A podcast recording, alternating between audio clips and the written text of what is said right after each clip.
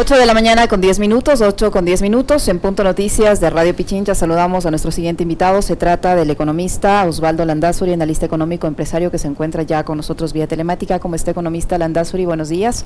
Gracias por acompañarnos. Estamos con usted, Alexis Moncayo, quien le habla Licenia Espinel, como un balde de agua fría, con sorpresa con, escepticismo, con angustia están recibiendo los ciudadanos ya al momento de realizar esta proyección de gastos personales, la cantidad que les va a tocar eh, pagar como concepto de impuesto a la renta. Incluso voceros de eh, quien en su momento eh, presentó esta reforma que es el presidente de la República, la Asamblea Nacional, ahora se dan cuenta de la magnitud de lo que esto involucra.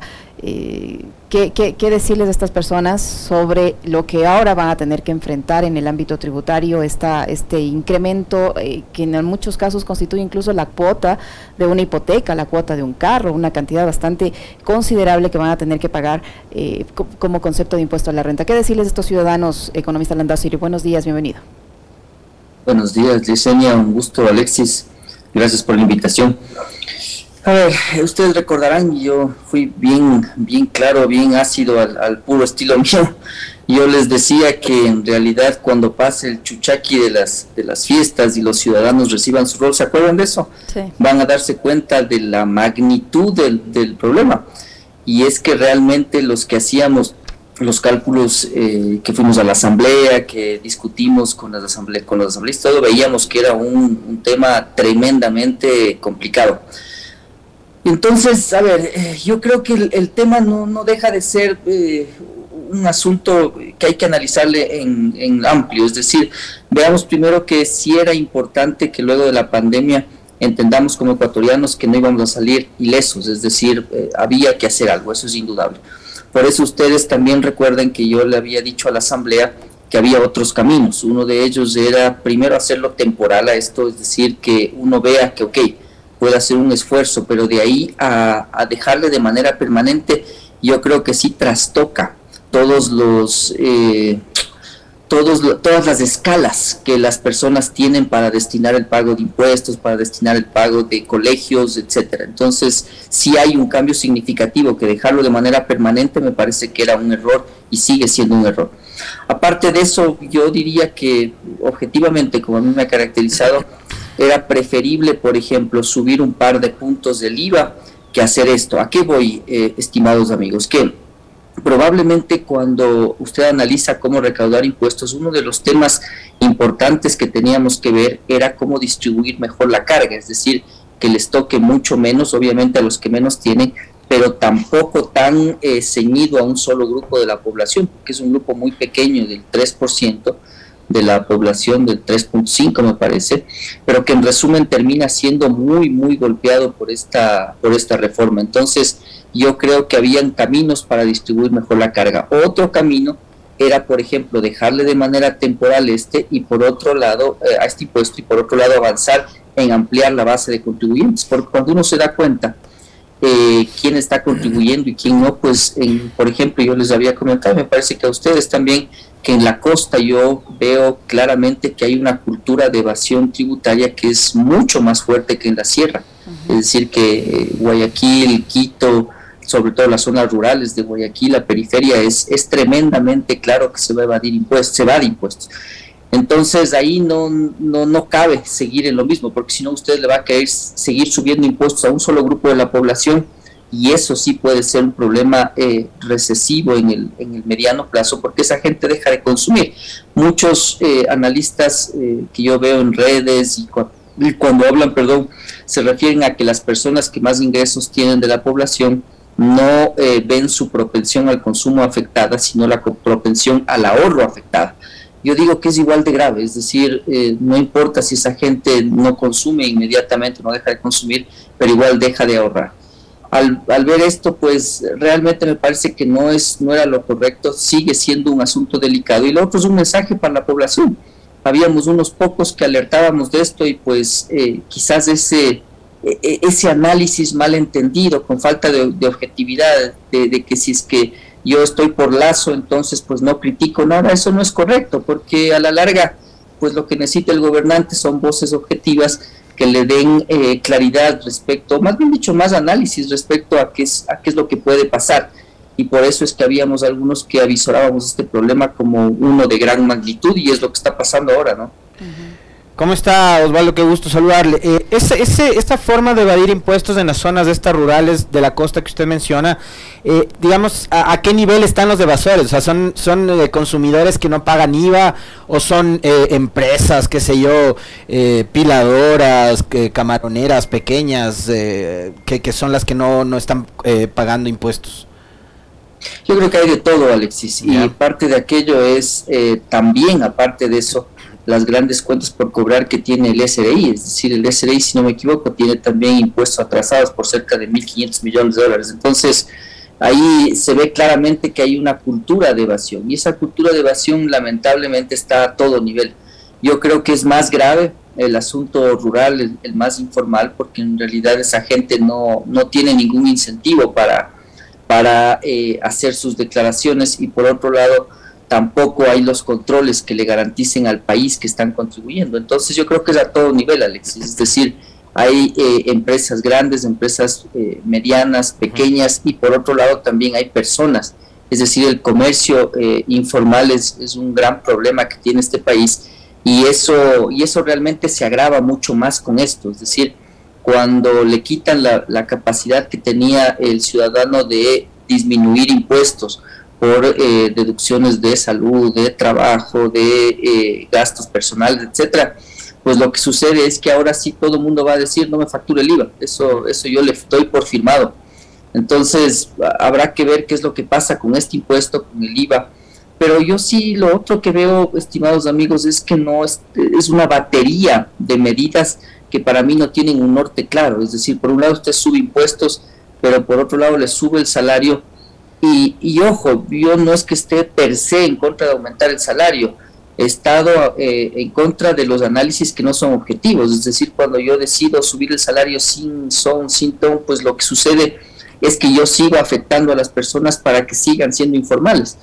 Y ahí ustedes tienen el, el gran otro problema para los impuestos, es decir, la informalidad es otro gran problema para la gente que no paga impuestos y ahí usted tiene entonces la combinación eh, extraña de medidas, de impuestos, subida de salarios, eh, el, análisis del gasto público que no es correcto porque claro, cuando uno dice disminuir el gasto público está muy bien, tenemos que analizar la eficiencia, pero usted está cayendo otra vez en este problema de los gobiernos de tinte liberal que más bien le dejan a, la suerte del ciudadano. Entonces, ese ejercicio es el que queríamos evitar, es decir, donde el gobierno comienza a hacerse atrás de todo y comienza a decir, no, que sea el mercado el que arregla, que sea el mercado el que arregla. Y, esa, y, ese dogma que ellos tienen, pues es a todo nivel, es seguridad, es eh, salud, es educación, así no lo acepten, termina siendo ese ejercicio. Entonces esa combinación realmente es muy muy nociva para la ciudad. Ahora Osvaldo, ¿cómo entender y digamos cómo cómo va a entender además del ciudadano? Yo sé precisamente cuál es cuál es su visión de la economía, de, de, la, de la política también. Em, y por ejemplo, usted, ¿de qué va su, su, línea de pensamiento con respecto de eh, el ISD, por ejemplo? Lo hemos conversado infinidad de veces sobre eso. Pero por un lado, el presidente eh, desmonte el ISD progresivamente, que eso es algo que al ciudadano del común no le beneficia directamente. Y uno puede entender, sí, vale, capaz y con eso atraes inversionistas, qué sé yo, ¿no? Em, pero además los inversionistas de ahorita estarán pensando, me pongo un supermercado en Guayaquil donde están matando a la gente en los restaurantes. Hasta eso se deben estar preguntando los inversionistas. Pero, y le sumo otra, o sea, desmonto el ISD además yo, presidente banquero, que me debo parte de mi fortuna a Dakota del Sur, del Norte, a Panamá, qué sé yo. Eh, y por otra parte, veto el proyecto de ley eh, para impedir los cobros indebidos en la banca. Y soy banquero, y soy banquero presidente. Entonces, ahí la gente va a empezar ya a un poquito a calentarse, Osvaldo.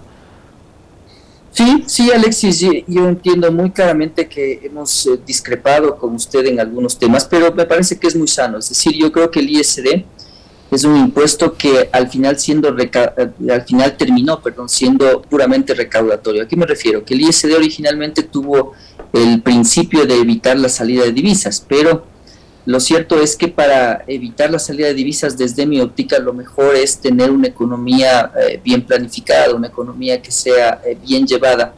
y que haga que sea atractivo estar en este país. Pero hemos discutido sobre el tema del ISD y podemos discrepar. En términos generales, lo que sucede es eh, claramente lo que usted comenta, Alexis, es decir, esta batería de decisiones sí es absolutamente extraña. Entonces, por supuesto que combinar un aumento a la clase media de impuestos tan agresivo con una eh, eliminación del impuesto a la herencia, eso sí era un absurdo.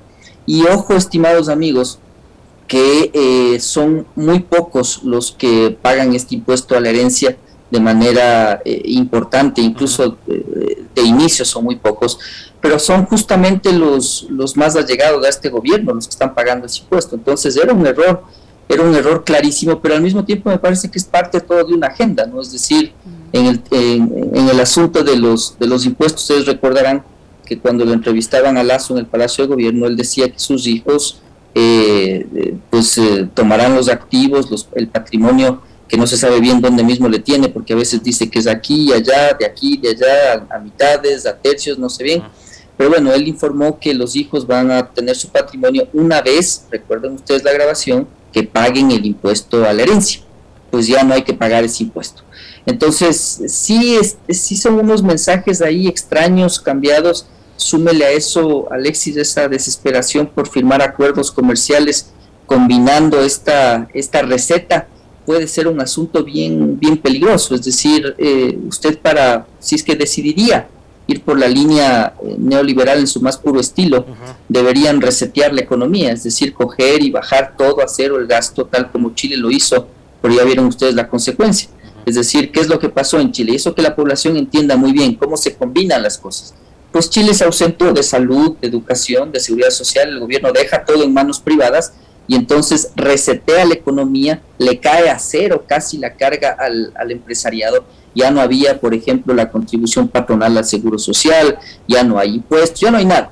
Pero en resumen, ahí, claro, hace mucho sentido los acuerdos comerciales porque entonces yo al menos les preparo para competir con éxito afuera. Pero aquí es un asunto absolutamente extraño es decir, eh, cuando uno ve las, las relaciones que tenemos de salarios, las relaciones que tenemos y ahora en impuestos, las empresas, etcétera, con México, por ejemplo, van a ver ustedes que es un asunto eh, bien extraño el que está proponiendo el gobierno y bien dogmático, es decir, ellos están queriendo otra vez el mismo error del pasado, es decir, pensar que al enfrentarse con un grupo yo blindo las cosas de tal forma que ahora sí ya no van a regresar los de antes y total es que ahora este gobierno pues tiene esa misma idea.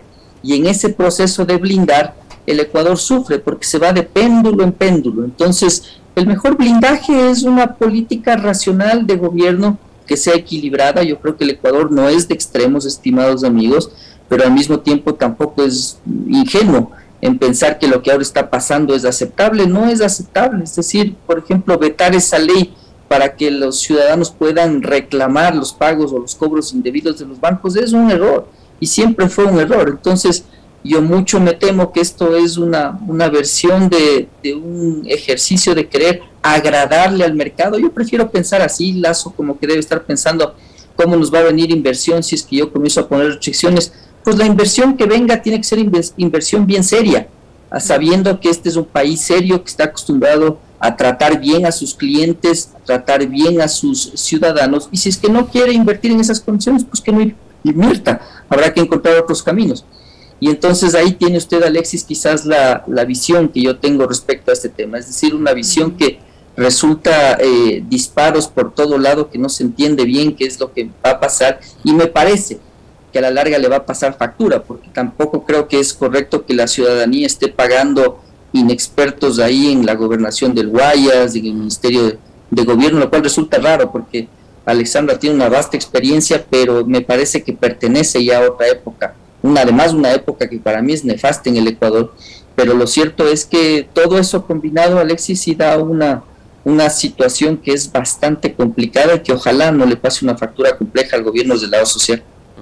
Ahora, ingeniero Landazuri, ¿usted cree eh, que, es ético que el presidente, que debería gobernar para todos los ecuatorianos, salirse de un momento de su rol de, de, banquero exitoso y gobernar para todos los ecuatorianos, haya vetado esta ley que buscaba que los ecuatorianos afectados por el abuso de la banca, que sí existe, se vean de, cierta manera no tanto en la indefensión, que tengan una herramienta para poder reclamar. ¿Usted cree que es ético?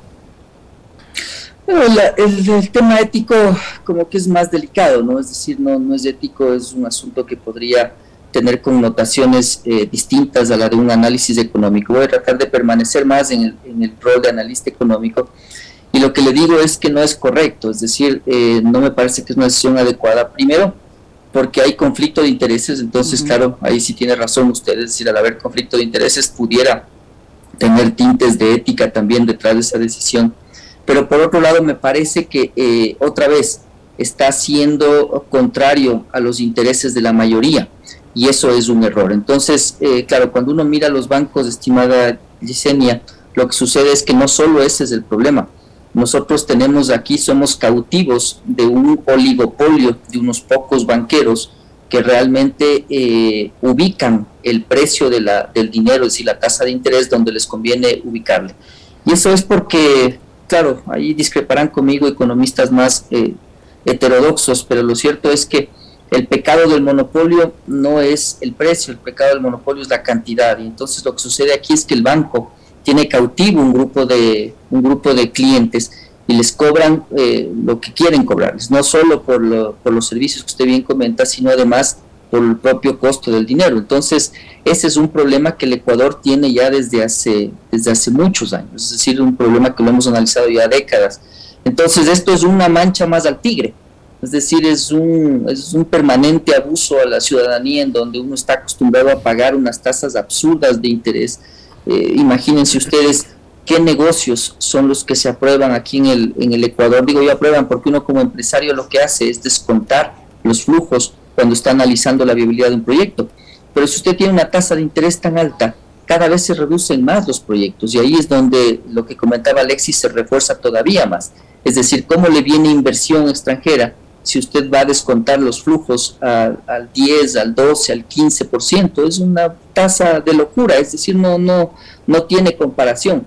Eso tiene que cambiar le guste a Lazo, no le guste, les guste o no a los banqueros, porque ahora veo que están muy, eh, muy, ¿cuál es la palabra? Muy venidos a, espíritu de cuerpo todos los banqueros, ¿no? Yo veo banqueros que antes no se podían ni ver, que ahora defienden la, posición de impuestos, que defienden el hecho de las decisiones que son eh, inconsistentes del, gobierno. Y claro, se entiende bien que ellos están prefiriendo esto a una opción distinta que podía haber sido eh, el otro extremo de la economía. Entonces, ahí tiene usted, Yesenia, que no, no es solo un asunto de esto, de, de, los, de los cobros indebidos, pero es una serie de abusos, ¿no? Es decir, que a uno le llegue una tarjeta de crédito y luego aparezca una cuenta por cobrar que usted ni siquiera ha sabido y que gana intereses y que en resumen le dicen, no, lo que pasa es que era el cargo por mantenimiento de la tarjeta. sobre eso le cobran gastos de cobranza de 15, Entonces, 15%. Pues, eso, en resumen, tiene un problema que, que para mí es, es, es una, una, mancha más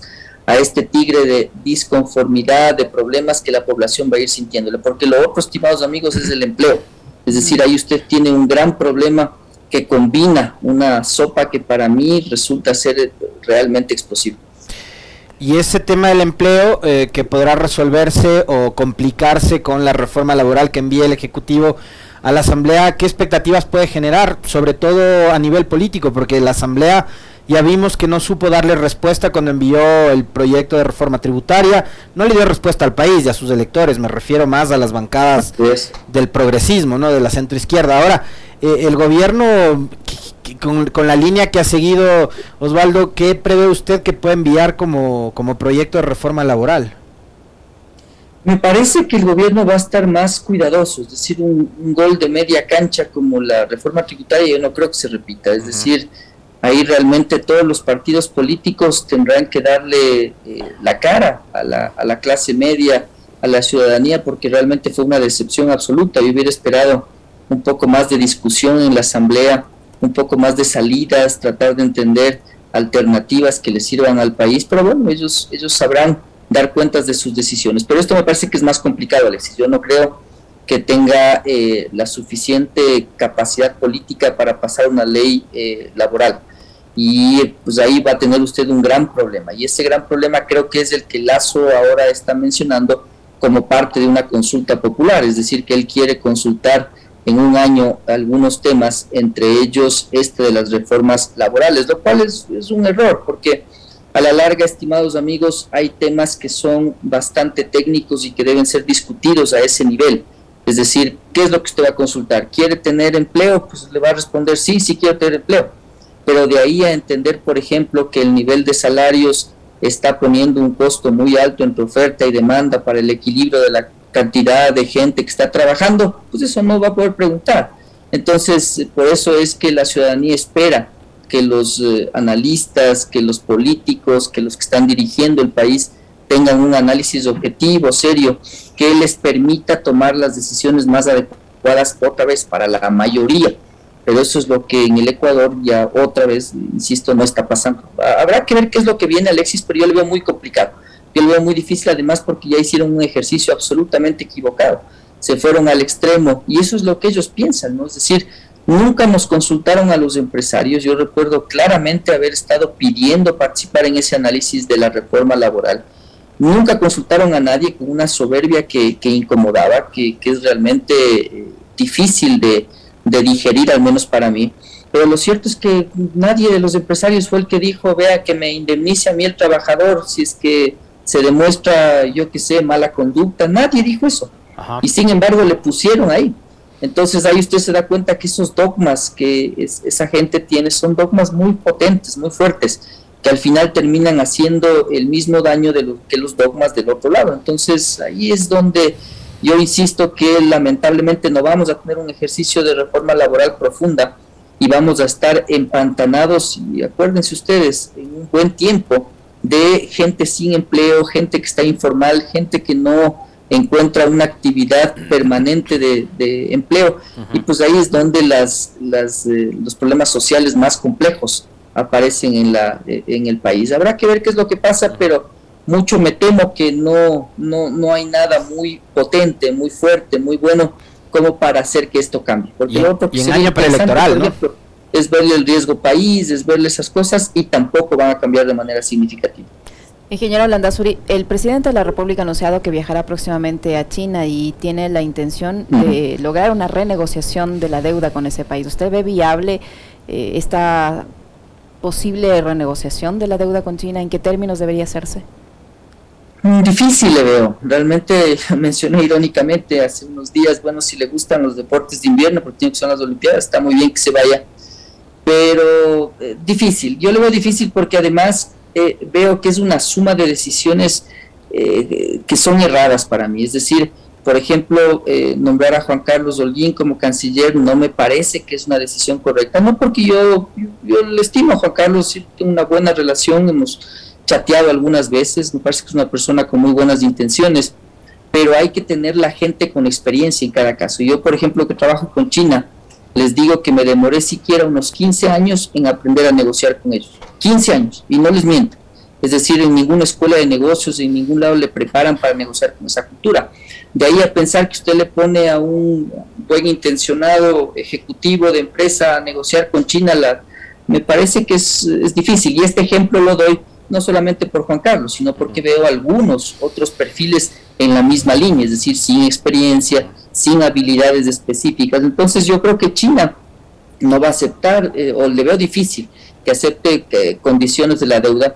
Por eso Lazo combina cosas ahí extrañas. Yo sí he sido muy objetivo, estimados amigos. Yo sí creo que a China habría que reclamarle Coca-Cola, por ejemplo. Habría que decirle, a ver, señores, está mal construido.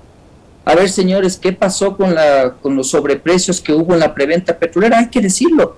Hay que decirlo y hay que actuar como un país eh, como un país que tiene carácter, que tiene personalidad, que tiene identidad y que le dice, a ver, esto está mal.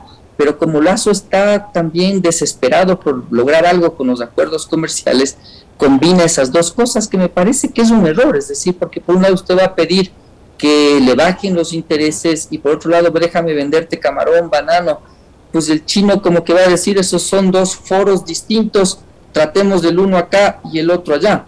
Y al final también me parece que la visión geopolítica de China no le incluye a Lazo en esa visión, es decir, no creo que le encuentre como un país alineado en eso. Por eso yo también mencionaba que parte de la estrategia de negociación de eh, acuerdos comerciales debe incluir este tipo de visión. Es decir, si es que yo creo, por ejemplo, que usted va a negociar con China y sabemos claramente que entre Estados Unidos y China sí hay diferencias importantes, hay diferencias en la visión respecto a propiedad intelectual, al medio ambiente y a otros temas más que Estados Unidos le incomodan, le irritan. Entonces, ir a negociar con China primero me parece que es un error, porque nos guste o no, estimados amigos, el principal socio nuestro es Estados Unidos. Entonces, hubiera sido preferible ponernos de acuerdo con ellos antes de ir a China. Pero me parece que es difícil, Yesenia, respondiendo a su pregunta. No creo que China diga muy bien, revisemos algo, además que ya lo han tratado de revisar, ¿no? es decir, no, no pienso, recuerden ustedes, Richard Martínez también regresó diciendo, tuve un préstamo que no requiere ni eh, petróleo, ¿se acuerdan de eso? No, no hizo falta petróleo, no hizo falta nada, y de repente, los eh, asoman en, en, los balances del, del gobierno la necesidad de pagar más petróleo, es decir, no, no era correcto, capaz, ojo estimados amigos, capaz que ni se entienden bien, porque el idioma sí es una barrera importante, es decir, hay que preparar todo un equipo de negociación que incluye gente que haya vivido allá, que conoce su cultura, que ha tratado con ellos, que ha hecho negocios con ellos, que ellos valoran, que ellos respetan, y eso es muy importante para los chinos, es fundamental para los chinos. Hay muchas cosas en que ellos, por ejemplo, no aceptan a nadie más que al dueño de la empresa, que es el que va a darles la mano. Entonces, todas esas cosas yo creo que el gobierno las está minimizando y al puro ejercicio de, de, creer que porque le ha ido bien en su vida, usted es tan eh, exitoso y que puede hacer eh, todo en, en, la vida, pues es un error. Hay que tener cuidado porque hay ciertas cosas que están más allá de la actividad privada. Y este caso China me parece que es un buen ejemplo. Muchísimas gracias, ingeniero, por su tiempo, por la información que nos ha proporcionado, corrijo, el ingeniero Osvaldo Landazuri, empresario y analista económico que ha estado con nosotros. Muy amable, ingeniero Landazuri, muchas gracias.